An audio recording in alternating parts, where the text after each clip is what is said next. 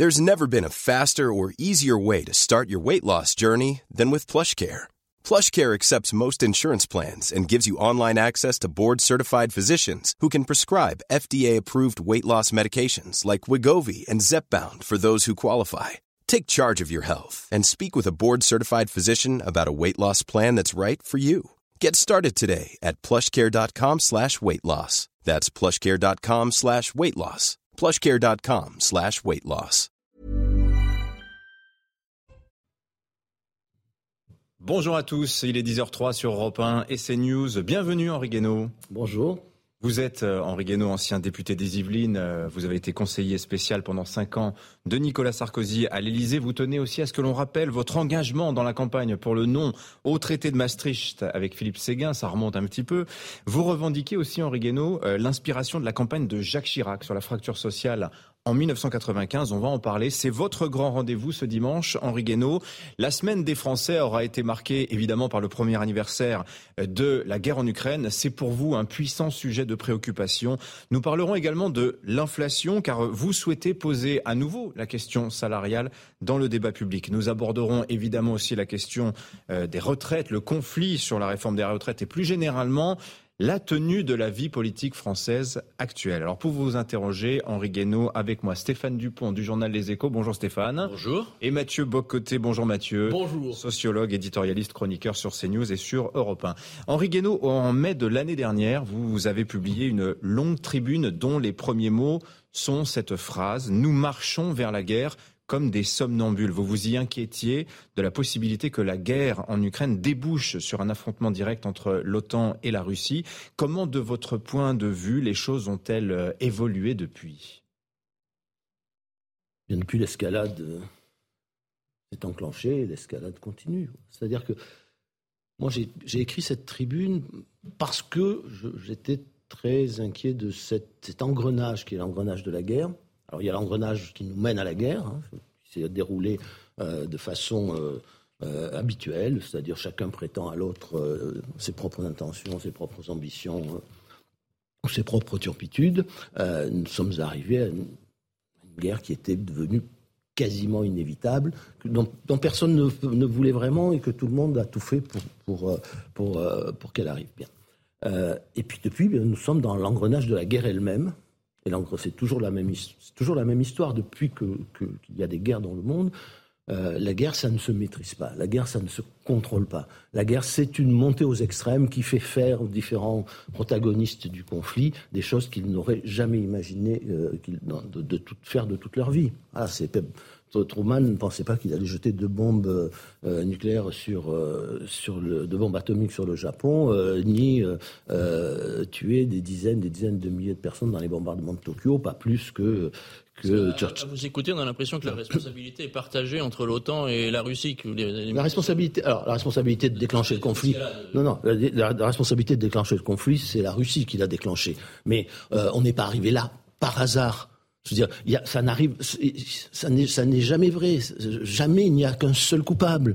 Jamais il n'y a qu'un seul responsable. Tous les protagonistes sont responsables. Euh, on n'est pas arrivé à la guerre de 14 simplement par, par la faute des Allemands. On est arrivé à la, guerre de 14 parce qu'on avait tous mis en place, tous, je veux dire tous les Européens, euh, une machine infernale qui a conduit à ce conflit La guerre, juste la guerre de 40, c'est pas seulement Hitler. La guerre de 40, il faut remonter beaucoup plus loin pour en, voir les origines. Il faut remonter, à, il faut remonter euh, à la guerre elle-même. Il faut remonter aux, traités qui l'ont suivi. Il faut remonter à ce qu'on a fait subir à, la, à la société allemande, qui a fait que la société allemande a appelé le nazisme et appelé Hitler? Et puis ensuite, pendant cinq ans, jusqu'en 1938, on n'a rien fait alors, voilà. Donc tout le monde a sa part de responsabilité et c'est très important de s'en rappeler parce que j'entends souvent dire mais ça c'est de l'histoire, c'est pas important. Euh, ce qui compte maintenant c'est le présent et, euh, c'est le présent, même pas même pas l'avenir. Mais mais si c'est important, c'est important pourquoi? C'est important au moins pour que nous comprenions nous aussi que nous ne sommes pas le camp du bien. Et ça, c'est très important parce que si on pense que nous sommes le camp du bien, nous pouvons tout nous permettre. Le bien peut tout se permettre. Et si l'autre en face passe la même chose, vous imaginez où nous allons. Nous poserons bientôt la question de, la diplomatie, à tout le moins l'horizon possible de la paix s'il y en a un, mais dans l'explication des causes de la guerre. On a beaucoup parlé depuis un an, quand on cherchait à comprendre les actions de Vladimir Poutine, on dit qu'il se sentait encerclé par l'OTAN et cet encerclement par l'OTAN a provoqué à certains égards sa réaction. Mais est-ce qu'on ne peut pas comprendre les Baltes, les Polonais, et tous les autres peuples qui ont une longue histoire, appelons ça, de, domination par les Russes? Est-ce qu'on ne peut pas comprendre finalement que tous ces peuples ont moins été annexés par l'OTAN, ils ont demandé la protection de l'OTAN contre la Russie, qui a finalement confirmé leur crainte en s'emparant de l'Ukraine? Oui, non, mais moi je comprends tout à fait. Mais comprendre, c'est déjà rentrer dans l'histoire. C'est déjà penser qu'il euh, y a d'autres acteurs que ceux que nous voyons euh, sur, la scène, c'est-à-dire des acteurs qui sont en nous, Hein, qui sont dans les peuples, dans leur inconscient, dans leur mémoire, des acteurs qu'on peut appeler des civilisations, une histoire, euh, des drames, des crimes. Bon, bien sûr, bien sûr, je comprends. Mais euh, une, fois qu'on a compris cela, d'abord il faut l'étendre à tout le reste, il faut l'étendre aussi aux Ukrainiens, aux Russes, euh, il faut aussi regarder les implications de tout cela, non seulement sur l'Ukraine, non seulement sur, sur la, la, Pologne, la Lituanie, les pays baltes, etc., mais sur toute l'Europe, sur tout le continent et sur le monde entier. Voilà. Et que nous avons notre part de responsabilité, nous occidentaux, comme nous en avons une forcément dans, dans, dans, l'histoire qui précède, nous en avons une dans l'histoire qui suit. C'est-à-dire que moi j'entends dire... Euh, Bon, ben, c'est aux Ukrainiens à décider. Alors, déjà, c'est aux Ukrainiens à décider s'ils rentrent dans l'OTAN. Non, c'est tous les Ukrainiens décident qu'ils veulent entrer dans l'OTAN et les membres de l'OTAN décident s'ils veulent ou non accueillir les Ukrainiens dans l'OTAN. Est-ce que ça améliore les, les, les choses? Est-ce que ça, est-ce qu'au contraire ça les aggrave? Ça, c'est une première chose. Et deuxièmement, euh, ça, ça n'est pas, enfin, ça n'est pas à l'Ukraine toute seule de décider. Euh... Mais au temps présent, à quoi pourrait ressembler, parce que vous en, d'autres en appellent, je crois que c'est un peu votre cas aussi, euh, une, option diplomatique. Alors, à quoi pourrait ressembler aujourd'hui le contenu de ces négociations? Avant, avant, on en arrivait là, juste euh, si ça ne se termine pas par une option diplomatique, c'est-à-dire par une négociation et un accord ou quels que soient les sacrifices que font les uns ou, les autres, finit par se mettre d'accord pour faire ces sacrifices. Ça finira comment? C'est la première des choses, c'est la première des questions à se poser. Donc, est-ce que ça finit euh, par euh, la guerre entre, directe entre l'OTAN et la Russie? Jusqu'où? Est-ce que ça finit par la guerre nucléaire?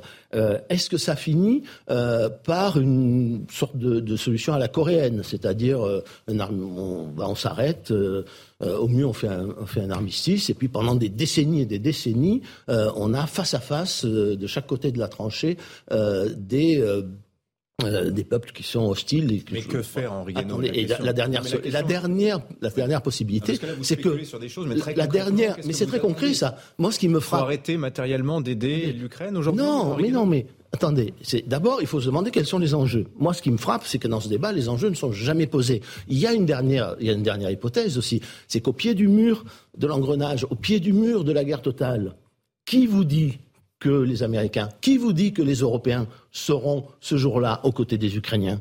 Qui vous dit que la plus grande menace de Munich n'est pas celle-là? C'est-à-dire exactement ce qui s'est passé pendant la, Seconde Guerre mondiale. Vous savez, on dit on, a des alliances avec, la Tchécoslovaquie, avec tous les pays, là, ce qu'on appelait la petite entente. Et puis, et puis euh, quand on arrive, on arrive au pied du mur, euh, on n'a pas les moyens d'aider la Tchécoslovaquie, surtout à partir du moment où la Pologne ne veut pas que les Russes passent par, le, euh, passent par, la, passent par leur territoire. Bon, on la laisse tomber. Alors, c'est honteux, mais ça, l'histoire ne commence pas là, elle commence bien avant. Et quand arrive le tour de la Pologne, on déclare la guerre, mais on ne va pas en Pologne. On reste derrière la ligne Maginot, et la Pologne se fait dépecer par la Russie et par, et par l'Allemagne. Mais qui vous dit que ça ne finira pas comme ça si on va trop loin? C'est-à-dire si la guerre nous échappe. Justement, vous dites qu'on va trop loin. Qu'est-ce qu'il faut faire concrètement? Est-ce qu'il faut que on arrête les, livraisons d'armes? Non, mais les livraisons d'armes, il fallait s'en servir. On ne peut pas non plus continuer. Avant de dire arrêter, il faut, arrêter l'escalade. Vous savez ce qui se passe aujourd'hui? Qu'est-ce que vous appelez l'escalade L'escalade, c'est euh, je, je ferai que des armes défensives, puis je fais des armes offensives, puis je fais ferai pas d'armes à longue portée, puis je fais des armes à longue portée, puis je ferai pas d'armes lourdes et je fais des armes lourdes. Il suffit que quelqu'un dise je donne un char léger pour que le voisin dise j'en donne deux. Puis quelqu'un dit je vais donner un char lourd, j'en donne deux. Euh, enfin, on est dans une espèce de fuite en avant psychologique de la part de tous les dirigeants européens Les Américains sont un peu plus entrés, laissent les, autres, les autres faire, mais, mais euh, c'est terrible. Il n'y a, plus aucune réflexion pour savoir où ça nous mène. C'est-à-dire qu'on ne, ne pèse pas les on, on, ne sous-pèse pas les enjeux euh, et on continue cette, cette échelle de perroquet. Et puis ça va être les avions et puis ça va être quoi après? Mais Henri vous avez justement le mérite de poser euh, la question de la possibilité du pire, ce que d'autres refusent de faire en disant il faut aller jusqu'au bout. Bon, vous posez la question de la non, c'est pas la possibilité du pire. C'est que si on ne sort pas par la diplomatie, de toute façon, que ce soit la victoire de la Russie, je ne sais pas ce que ça veut dire, ou la défaite de la Russie, je ne sais pas ce que ça veut dire exactement non plus, de toute façon, c'est une catastrophe. Alors, est-ce que vous avez une idée, cela dit, de ce que pourrait vouloir dire euh, une paix de compromis? Par exemple, est-ce que l'Ukraine devrait, selon vous, envisager de céder les territoires de l'Est? Est-ce que c'est une, est-ce que c'est une option? Donc des concessions. Toutes les options sont sur la table. Toutes les options sont sur la table. La première, la première, la première, la première condition, c'est que euh, on, ne, s'engage plus à faire entrer euh, l'Ukraine dans l'OTAN et même dans l'Union européenne. Voilà, ça, ça, ça, n'a rien à voir avec les territoires, mais ça a beaucoup à voir avec la façon dont la Russie, qu'on le veuille ou non, perçoit euh, la, menace d'un OTAN à ses frontières. Alors on peut toujours dire l'OTAN ne menace personne, etc. Mais peut-être, en tout cas, vous êtes obligé aussi de tenir compte de la façon dont pense l'autre. L'autre que vous ne pouvez pas détruire, que vous ne pouvez pas anéantir. Voilà. Et si vous l'anéantissiez, vous vous anéantiriez aussi. Donc, il faut réfléchir à ce que pense l'autre. Bon. Donc, ça, c'est la première chose. Après, les problèmes territoriaux, euh, ils seront réglés par, euh, encore une fois, par, euh, par une négociation, l'évaluation de, de, de l'état des forces. Vous savez, quand la, France a perdu la guerre de 70, euh, ben, elle a perdu l'Alsace et une partie de la Moselle. Bon, ça a fait plaisir à personne. Mais à un moment donné, il fallait que ça s'arrête. Et ça s'est arrêté par un accord. La France a pris sa revanche quelques, décennies, quelques décennies plus tard. Mais encore une fois, c'est ne voir que le point de vue de l'Ukraine, c'est-à-dire ne pas voir le point de vue des deux alors que vous ne pouvez pas décider euh, à, la place des, Russes de ce qu'ils feront, ce qu'ils ne feront pas. et d'autre part, ne pas voir les implications euh, à la fois euh, continentale et même mondiale de cette affaire et penser que nous n'avons, nous, aucune responsabilité dans la suite de cette histoire est quelque chose qui me dépasse, c'est irresponsable. Je vais... Non, mais je vais vous donner un exemple. invité du grand rendez-vous européen CNews News Les Échos. On va marquer une très courte pause. La guerre en Ukraine. On va poursuivre la conversation dans un instant. On en parlera aussi parce qu'elle jette de l'huile sur le feu de l'inflation, sujet qui vous tient, vous tient à cœur. On en parle dans un instant sur Europe 1 et sur CNews. À tout de suite. L'ancien député des Yvelines et conseiller spécial de Nicolas Sarkozy à l'Elysée, Henri Guénaud, est l'invité ce dimanche du grand rendez-vous européen CNews Les Échos. Henri Guénaud, nous parlions juste avant la pause de la guerre en Ukraine et vous disiez nous ne tenons pas suffisamment compte du point de vue des Russes. Mais le point de vue des Russes précisément, c'est celui de l'annexion totale d'un pays, l'Ukraine, ce qui est précisément la cause de cette guerre. Comment tenir compte de ce point de vue pour arriver à un compromis, comme le disait Mathieu Bocoté, qui cherchait les voies d'une paix négociée. Si vous n'avez pas de, paix négociée, de toute façon, que, la Russie gagne ou qu'elle perde, que l'Ukraine gagne ou qu'elle perde, vous allez euh, d'abord, un, rejeter la Russie, même, victorieuse, dans l'Asie, quand même un formidable bouleversement géopolitique hein, depuis, euh, depuis Pierre le Grand. vous allez euh, mettre tous les pays baltes, polonais, etc., tous les voisins de la Russie sur une ligne de front, et ils vont vivre dans la terreur de cette ligne de front pendant des décennies, voire plus. Donc, de, toute manière, c'est une mauvaise solution que de ne pas choisir une sortie euh, diplomatique, une mauvaise solution pour tout le monde. Hein, alors, et puis derrière, il y a, euh, si vous leur rejetez la Russie dans, victorieuse ou défaite euh, dans l'Asie, euh, vous, vous favorisez définitivement une coalition avec la Chine, l'Iran, etc. Et, et, un enjeu terrible, une bataille terrible pour, pour prendre le, le, contrôle, pour assurer l'hégémonie d'un camp ou de l'autre sur ce qu'on a appelé l'Eurasie. Vous savez, c'était, tout est écrit dans, dans Euh, dans les livres des, spécialistes de géopolitique américains, d'Ombrzezinski. Hein, derrière, il y a tout ça aussi. Donc derrière, il y a à la fois la mentalité des peuples, et il y a à la fois les enjeux géostratégiques ou la représentation géostratégique du monde depuis très longtemps. depuis très longtemps. si vous ne voulez pas tenir compte de ça, si vous ne voulez pas comprendre la rationalité ou l'irrationalité de chacun des acteurs en place, vous ne pouvez pas trouver un chemin. Euh, comprendre ne veut pas dire comprendre comment, ça, comment il fonctionne ne veut pas dire absoudre, ne veut pas dire excuser. Mais si vous dites, de toute façon, il n'y a rien à comprendre, de toute façon, on va tous les juger, de toute façon, on va les pendre. C'est comme ça que vous jugez aujourd'hui les diplomaties. Bah, écoutez les discours, enfin, écoutez les discours. C'est une fuite en avant. On ne veut même pas évoquer ce qui pourrait se passer après. On ne veut pas. On, dit la défaite, on va aller jusqu'à la victoire de. Euh, euh, de, c'est quoi la victoire de l'Ukraine? C'est jusqu'où La défaite de la Russie? C'est jusqu'où? C'est quoi? Ça veut dire quoi? Il y avait une, très bonne, euh, très bonne tribune de, d'Habermas, le philosophe allemand, dans, Le Monde il y a quelques jours, qui disait mais ça veut tout dire et n'importe quoi de dire on va aller, on, va, on va, on va accompagner jusqu'à la victoire ou la défaite. Donc il faut trouver une sortie. Donc il faut un cessez-le-feu et il faut mettre des, choses sur la table et puis négocier. Voilà. Si on ne veut pas négocier, si on veut continuer cette espèce de fuite en avant, qui est une fuite en avant psychologique, hein, c'est-à-dire que personne euh, dans les dirigeants occidentaux n'a le caractère suffisant aujourd'hui pour résister à cette, à cette fuite en avant. Mais et, dont l'Europe sera la première victime, quoi qu'il arrive. Mais est-ce, qu'Emmanuel Macron, à certains égards, n'a pas cherché à faire entendre une voix distincte de celle des oui, il a cherché, il a cherché, mais, vous avez, mais vous avez, remarqué que euh, dès qu'il dit un mot dans, dans, dans, ce sens, euh, il, il, subit une pression terrible de, de, de tous les autres et qui rentre dans le rang. Voilà, c'est que personne, un homme d'État, c'est quelqu'un qui a le qui a assez de caractère pour assumer un point de vue euh, sans être euh, obsédé par ce qu'il lit dans le regard des autres et en particulier de ses pairs. Voilà, euh, Mitterrand avait, parle pas de Gaulle, hein, mais, Mitterrand avait ce caractère, avait ce caractère, Jacques Chirac avait ce caractère. Vous, vous, vous imaginez pas les pressions qui ont été qu'il a subies au moment de la guerre en Irak. Les mêmes mots, les mêmes pressions. Eh bien, ça ne l'a pas ébranlé. Nous manquons de dirigeants qui ont le caractère suffisant pour résister à ce qu'ils lisent dans le regard des autres. Oui, l'une des conséquences de, la guerre là, pour, les, pour les Français, c'est une inflation comme on n'en a pas connue depuis les années 70. C'est une inflation qui s'installe, qui rogne le pouvoir d'achat des Français. Euh, qu'est-ce qu'il faut faire? Est-ce que Emmanuel Macron, hier au Salon de l'Agriculture, euh, met la pression sur les distributeurs pour qu'ils réduisent les marges? Est-ce que c'est aux entreprises de, venir au secours du pouvoir d'achat des Français ou est-ce que c'est à l'État? Comment vous voyez les choses? Alors d'abord, il y a deux facteurs. Il y a eu la, façon dont on a géré la pandémie, hein, puisque l'inflation, elle commence à la sortie de la, de la pandémie, et la, guerre en Ukraine a rajouté euh, là-dessus un facteur aggravant. Euh, au fond, euh, d'abord, il faut, faut savoir d'où vient cette inflation. L'inflation, elle est toujours liée à un déséquilibre entre l'offre et la demande. Il y a ceux qui pensent que c'est parce qu'il y a trop de demandes, euh, trop de monnaie en circulation, d'autres qui pensent que c'est parce qu'il n'y a pas assez d'offres. Bon, mais en tout cas, il y a un déséquilibre entre les deux qu'il faut combler. Donc, toute solution qui consisterait euh, à créer une récession euh, et à casser l'investissement pour essayer de combler cette, différence me paraît une mauvaise idée. Ah, si, si vous investissez plus, vous, n'arriverez pas à combler ce, ce, cet écart. Et si vous n'arrivez pas à le combler, continuera à avoir, une, de l'inflation et des effets de rente qui provoquent des distorsions dans la distribution des revenus qui sont inacceptables pour toute société.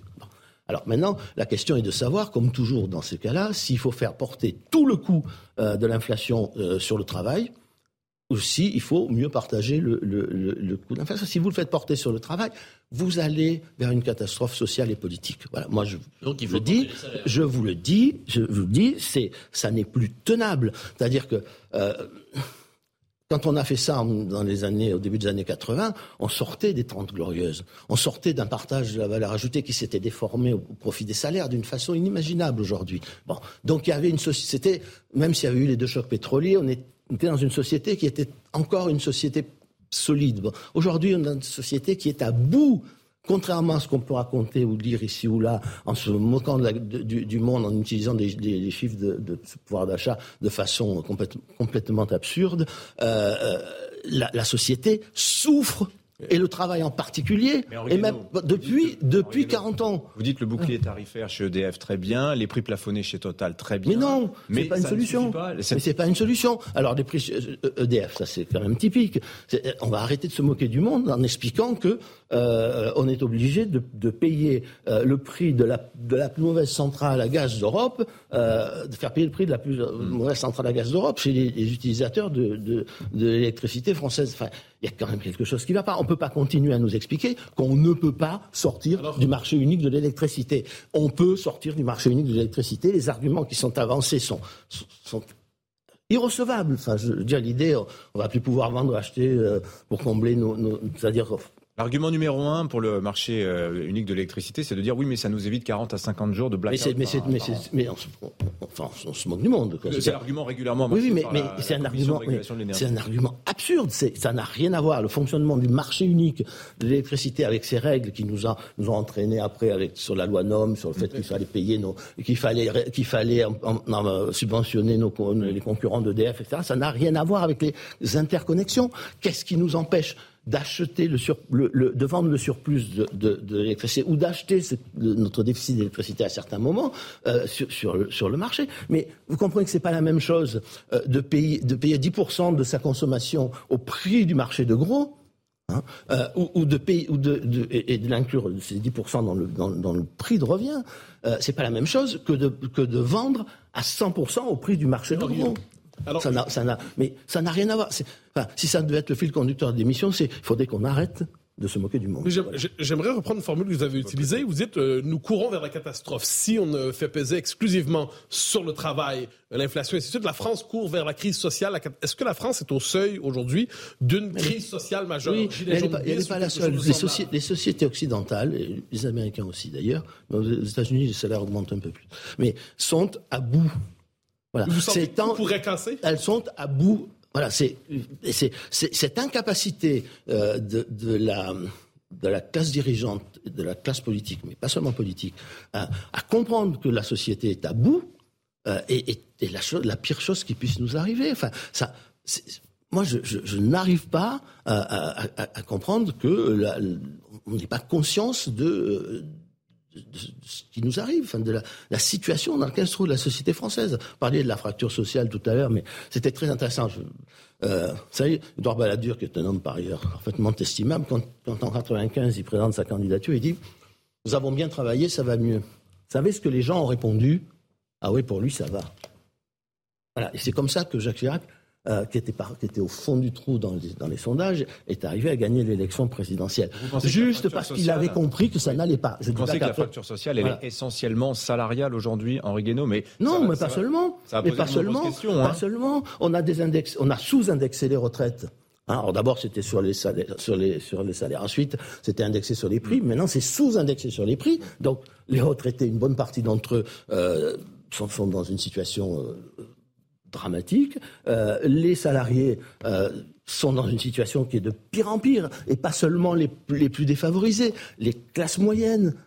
Regardez toutes les études qui sortent sur les classes moyennes. Il y a, il y a trois ans, l'OCDE a fait une grande étude sur les classes moyennes dans les pays, dans les pays développés. C'est, voilà, on, ne peut plus continuer comme ça. Là, on est. il faut, faut, comprendre une chose quand même, euh, c'est que l'inflation, on me dit, c'est 6% en France. Bon, ça, nous coûte l'échec, ça nous coûte. Mais, mais euh, l'inflation ressentie par les gens, c'est l'inflation une fois sur, sur, les, sur leurs dépenses, qui ne sont pas les dépenses contraintes. Les dépenses contraintes, ils y peuvent rien. Et donc, c'est quoi la variable d'ajustement C'est l'alimentaire, les vêtements, etc. C'est-à-dire, mais la vie, tout simplement. Hmm. Il y a un moment où, s'ils ne peuvent plus manger, ils font quoi? Ils font quoi Alors après, derrière, vous avez des agriculteurs qui disent qu'il faut que les gens acceptent de payer un peu plus cher. Oui, mais on fait comment Fracture sociale, revenus, retraite. On va poursuivre la conversation avec vous, Henri Guénaud. Vous êtes l'invité du grand rendez-vous européen CNews Les Échos. On revient dans un petit instant. De retour sur Europe 1 et CNews avec euh, notre invité ce dimanche, euh, Henri Guénaud. Henri Guénaud, euh, vous faites le lien, vous faisiez le lien à l'instant entre les tensions sociales qui parcourent le pays et la question des, revenus, au-delà de la simple question des salaires. Vous parliez également des retraites, on va en parler. Il se trouve que sur ces sujets-là, notamment, la, gauche a des solutions. Elle parle beaucoup de taxes, taxation des super profits, indexation des salaires sur l'inflation.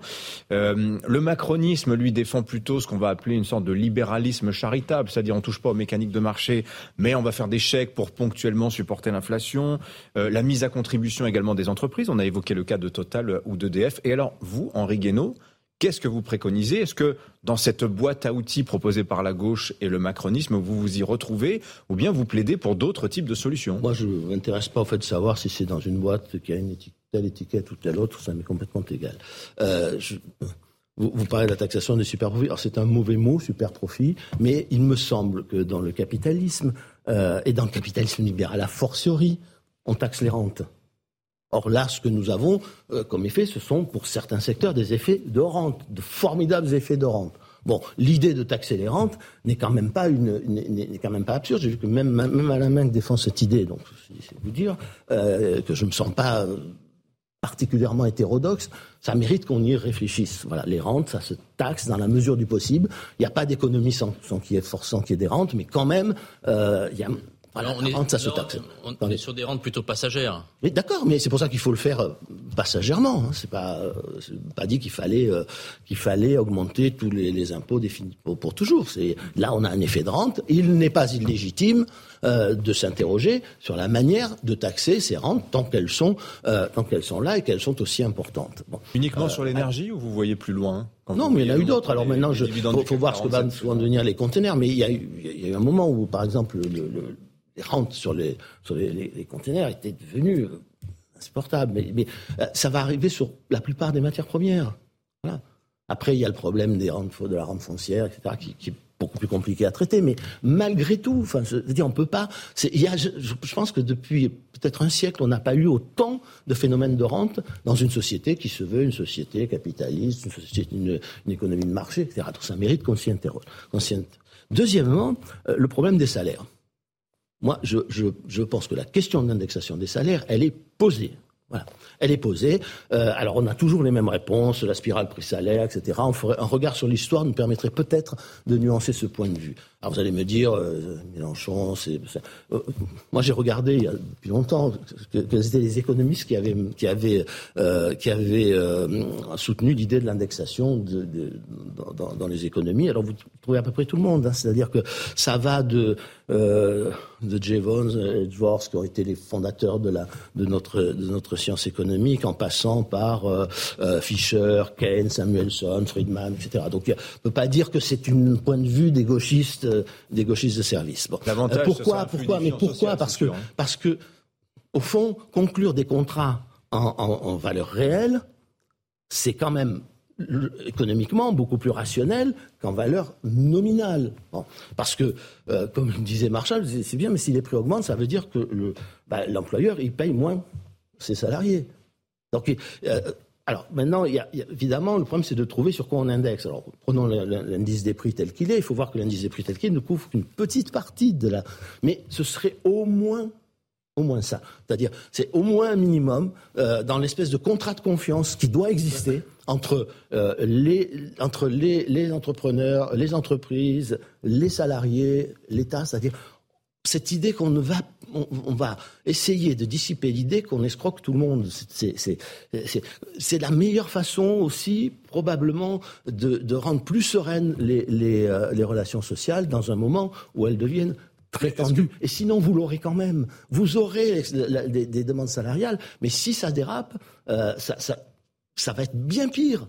Voilà, donc euh, réfléchissons à ça au lieu, au lieu d'écarter cette idée comme si c'était une idée gauchiste. Mais est-ce que, mais justement, juste une seconde, je, ça ne veut pas dire que, enfin, je veux dire, on va renverser les choses. Aujourd'hui, euh, euh c'est, le principe, c'est qu'on aide le plus de gens possible euh, et que les autres se débrouillent. Mmh. Demain, moi, ce que je voudrais, c'est que en tout cas après avoir réfléchi aux modalités, euh, on, on, on ait une disposition générale qui couvre l'inflation des, prix et qu'on aide ponctuellement les secteurs ou les entreprises qui ont une difficulté parce qu'ils ne peuvent pas euh, répercuter dans leur prix pour un tas de raisons qui sont peut-être la concurrence internationale ou, ou euh, le fait que l'élasticité prix de leurs de leur produits est, très, est, beaucoup plus faible que les autres. Voilà. Mais, mais, tout ça se discute sereinement, tout ça se, peut, peut se, se, négocier, mais il faut arrêter d'exclure cette, cette idée. cette idée, on y est, mais on n'échappera pas. Mais sauf, à, enfin, vous vous rendez compte, c'est on est, à 12 peut dire que vous avec ce qu'on appelait autrefois la logique du plan?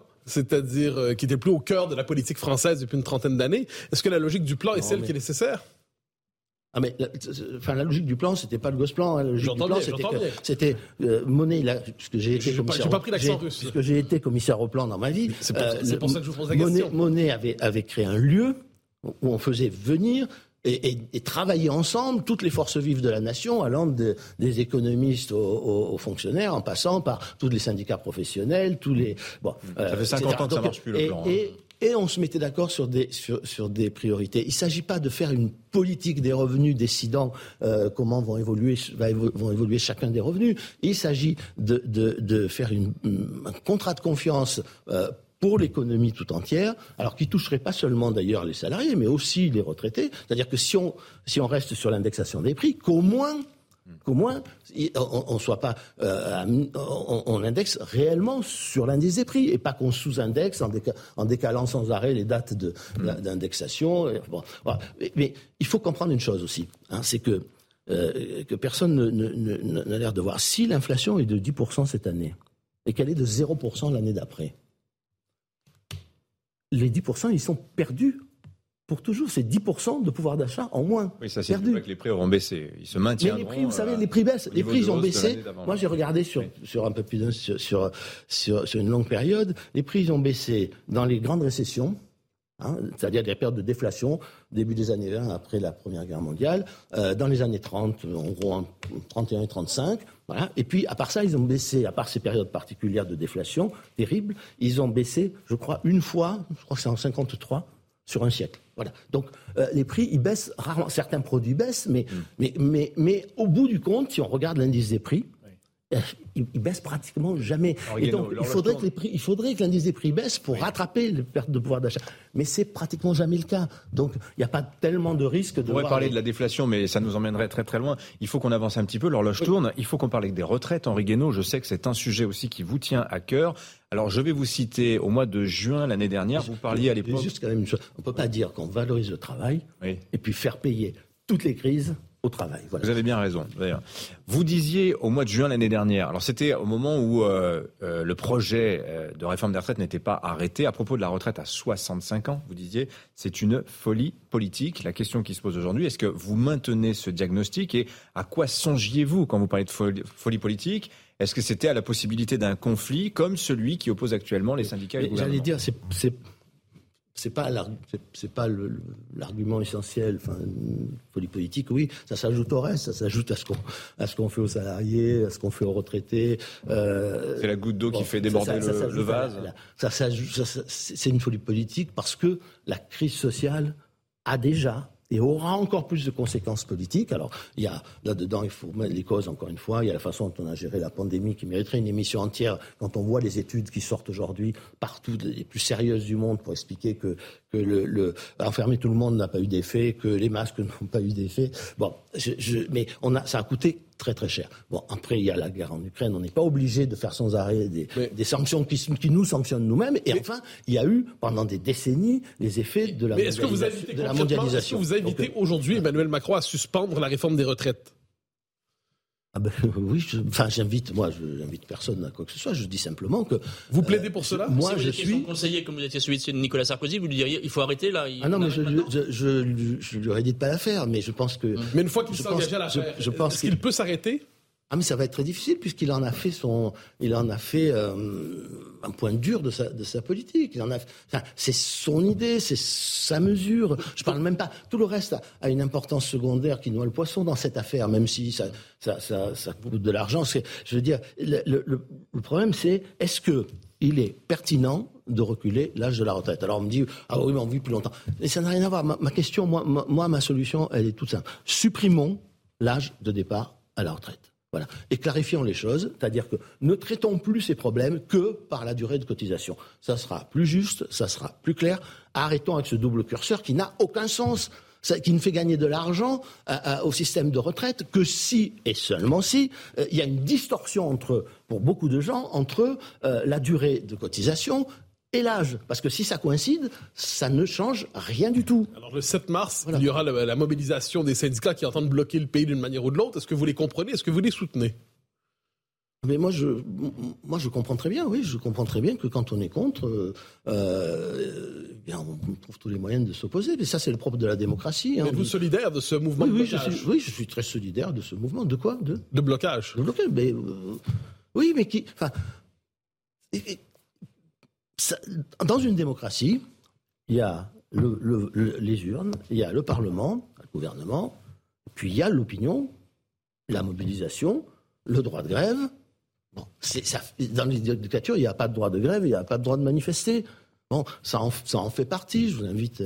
Euh, Enfin, je vous invite à relire toute la littérature qui a été écrite sur, la manière dont fonctionnent les, démocraties et sur la façon dont on régule une société. Ben, elle se régule aussi, elle se régule par la, concurrence, elle se régule par la prise de parole, par la protestation.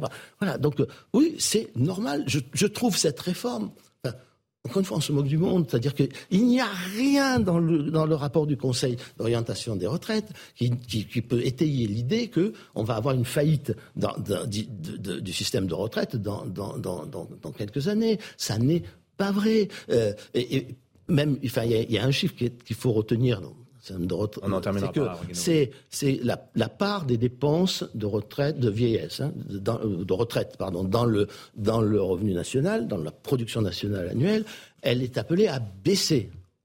Voilà baisser dans des proportions importantes. Alors ça dépend évidemment des hypothèses qu'on fait en matière d'évolution de la productivité, mais il n'y a pas macroéconomiquement de problème. Donc le problème qui se pose est celui de la façon dont on finance le système de retraite, c'est-à-dire de, l'assiette du financement. Il n'y a pas de raison non plus que ça ne porte aujourd'hui, compte tenu des métamorphoses du travail, et uniquement sur le travail. Ça, c'est une vraie question à débattre avec les partenaires sociaux et avec les Français. Vous nous direz justement enfin, ce que vous en pensez, et puis surtout la manière dont cette réforme est conduite. On ira faire un petit tour aussi dans ce qui s'est passé au Parlement ces trois dernières semaines avec vous dans la dernière partie du grand rendez-vous européen CNews Les Échos. Henri Guénaud est notre invité jusqu'à 11h. À tout de suite.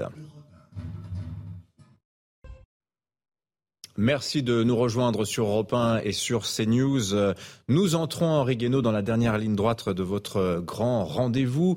Juste avant la pause, nous parlions de votre position concernant la, la réforme des retraites, votre hostilité euh, à cette euh, à cette euh, réforme. Alors la question qui se pose à la lumière, recul de l'âge, hein, oui, oui, a même le cœur. Oui, c'est-à-dire voilà, c'est ça précisément sur la réforme portée par le gouvernement. Mais comment voyez-vous une issue à ce conflit? Parce qu'on voit une, comment dire, pas une guerre de tranchées, mais en tout cas, chacun campant fermement sur ses positions sans afficher aucunement la volonté de, céder à l'autre. Comment voyez-vous l'issue de ce conflit social, Henri Guénaud?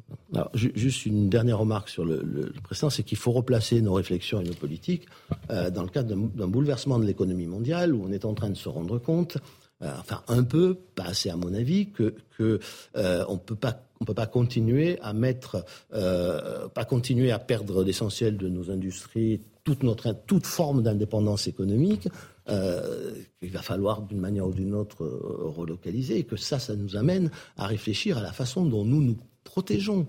Voilà, c'est pas ce n'est pas un gros mot. Moi, j'ai jamais été partisan du, du, protectionnisme, mais il y, a, y, a, un moment où il faut se poser la question, comme se le sont posés les républicains libre-échangistes à la fin du 19e siècle. C'est-à-dire qu'à un moment donné, face aux crises, euh, il, va falloir réfléchir. On ne peut pas continuer à laisser nos salariés, notre travail, etc., euh, j'allais dire nus devant, la, devant, devant tous les dumpings économiques, euh, salariaux, monétaires, environnementaux du monde. Donc là, il y a une vraie question. Alors, où l'Europe bouge, où la France devra bouger pour elle-même. Je ferme cette parenthèse, mais c'est le cadre général. Alors après, la, manière dont le débat politique s'est enclenché, euh, je ne vais pas revenir sur la façon dont, dont, ça se passe, euh, ça s'est passé à l'Assemblée, parce que euh, je pense que le spectacle ne réjouit aucun Français contribue même à les dégoûter de la politique, bien que la violence dans l'hémicycle ne soit pas nouvelle. Hein.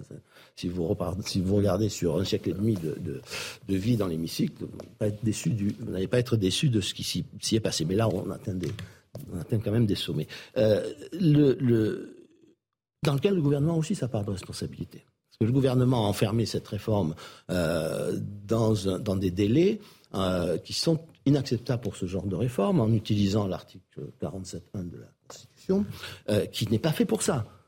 Il n'est pas fait pour ça. Personne n'avait fait une réforme des retraites en utilisant, en, raccrochant euh, la réforme des retraites à un, texte de financement de la sécurité sociale. C'est, je, ne sais pas ce que dira le Conseil constitutionnel, mais euh, si le Conseil constitutionnel ne sanctionne pas cette, cette, utilisation de l'article 47.1, qui enfermé dans des il y a au moins quatre articles sur le projet qui sont, Mais s'il ne euh, fait pas, s'il le fait pas, il y a, y a, enfin, il y a plus de constitution. Je veux dire que quand on voit qu'on se, on se dispute encore sur l'utilisation de l'article 11 pour changer la constitution. Euh, qui est réglé depuis 60 ans. Et là, euh, on ouvrirait cette boîte de Pandore. Enfin, on créerait ce précédent terrible qui fait que les grands, on peut, faire passer de grandes réformes comme la réforme des retraites ou, une réforme de la sécurité sociale, grande réforme de la sécurité sociale ou même de grandes réformes dans le budget de l'État euh, pour, pour, pouvoir limiter à 15 jours les débats à l'Assemblée. Donc ça, il y a quand même une responsabilité très forte de ceux qui ont choisi cette.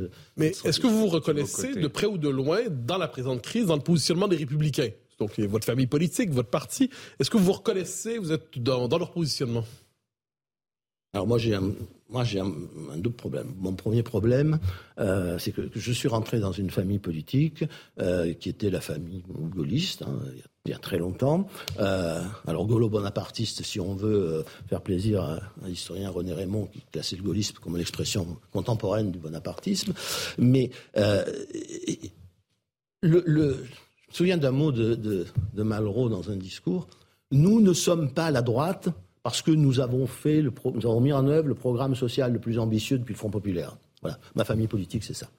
Hein, c'est De Gaulle, la droite, la France, c'est pas la droite, c'est pas la gauche, etc. Donc, à la fois sur la question sociale, euh, où, là, je trouve que les républicains, en tout cas ceux qui se voudraient les héritiers de, ce courant euh, gaulo-bonapartiste, et, en particulier gaulliste, euh, auraient pu montrer leur, leur, souci de la question sociale, c'est encore une fois, non pas, c'est pas irresponsable. Vous savez ce qui se passe sur cette retraite, c'est que sur l'histoire des, des, retraites, c'est là encore, c'est euh, c'est même pas l'amateurisme. Enfin, je ne sais pas si les, gens arrivent à se convaincre de leurs propres mensonges euh, ou si euh, ou s'ils mentent délibérément. Regardez le ministre, ce qui s'est passé avec le ministre du Travail. Mais si c'est intéressant parce que ça, ça c'est une leçon pour tous les autres. Avec le ministre du Travail, c'est quand il répond à un député, je n'ai pas de compte à rendre sur vos chiffres, sur les chiffres, sur mes chiffres. Bon, vous imaginez, hein, dans l'hémicycle. Bon, c'est pas parce qu'il est plus bête que les autres. C'est parce c'est pas parce qu'il triche, c'est parce qu'il ne le sait pas. Parce qu'il ne sait pas d'où viennent ces chiffres. Parce que la plupart de ceux qui en parlent, dans le gouvernement, comme à l'extérieur, euh, comme dans, les dans, certaines oppositions, ne savent pas d'où viennent les chiffres, ça ne les intéresse pas, euh, et, et, continuent à utiliser ces chiffres n'importe comment. Voilà. et là, la vérité nous, nous saute à la, à la figure, c'est pas sérieux. Voilà. Mais en plus, laissons de côté l'origine des familles politiques, parce que c'est une question à part entière. Sur la question des retraites aujourd'hui, est-ce que vous ne vous sentez pas finalement plus proche, et je laisse de côté l'origine des partis, leur, leur logiciel idéologique de base, est-ce que vous n'êtes pas plus proche aujourd'hui d'une position comme celle du Rassemblement national que de celle de votre famille politique Je m'en fiche, c'est une question à laquelle je j'ai pas, envie de répondre. Je vais vous répondre par une autre.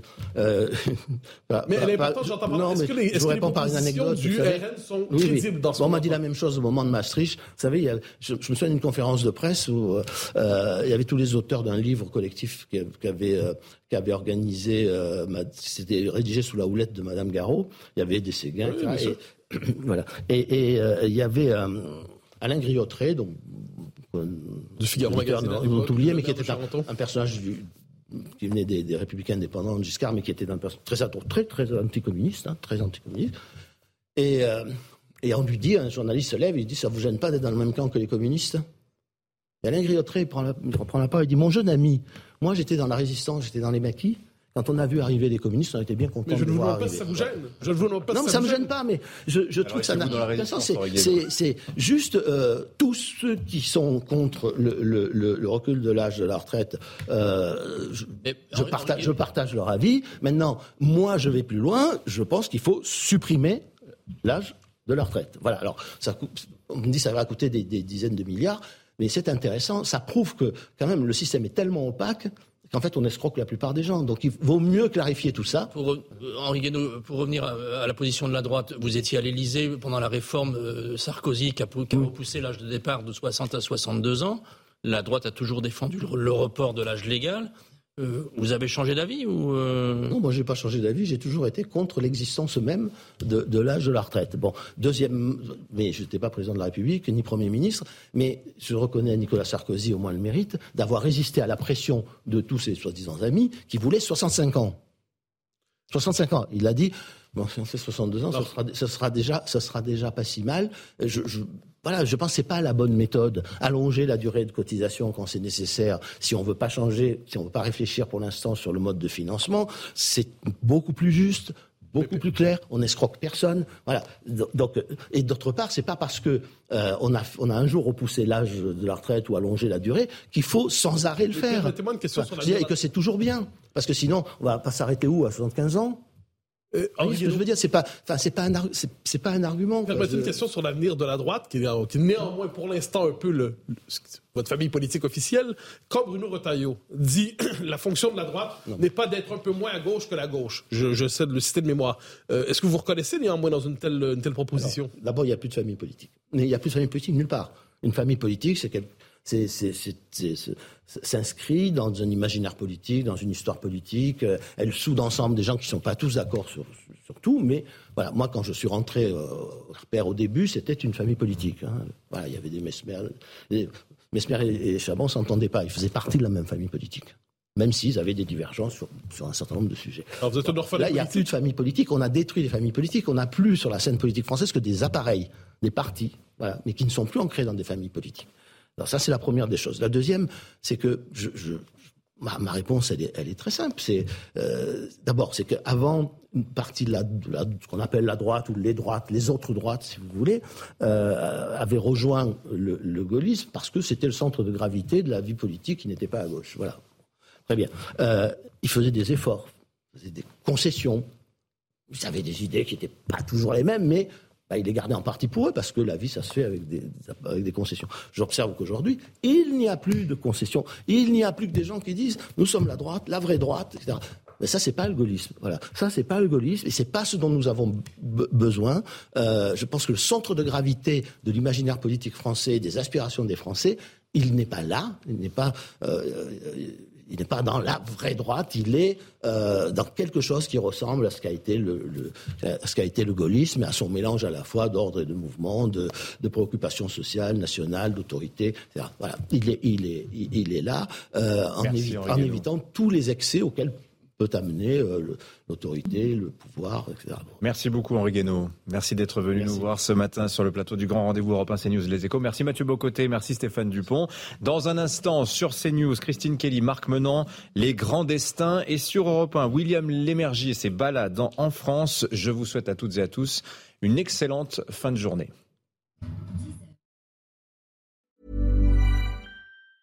Hey, it's Danny Pellegrino from Everything Iconic. Ready to upgrade your style game without blowing your budget? Check out Quince. They've got all the good stuff shirts and polos, activewear, and fine leather goods, all at 50 to 80% less than other high end brands. And the best part? They're all about safe, ethical, and responsible manufacturing. Get that luxury vibe without the luxury price tag. Hit up quince.com slash upgrade for free shipping and 365 day returns on your next order. That's quince.com slash upgrade.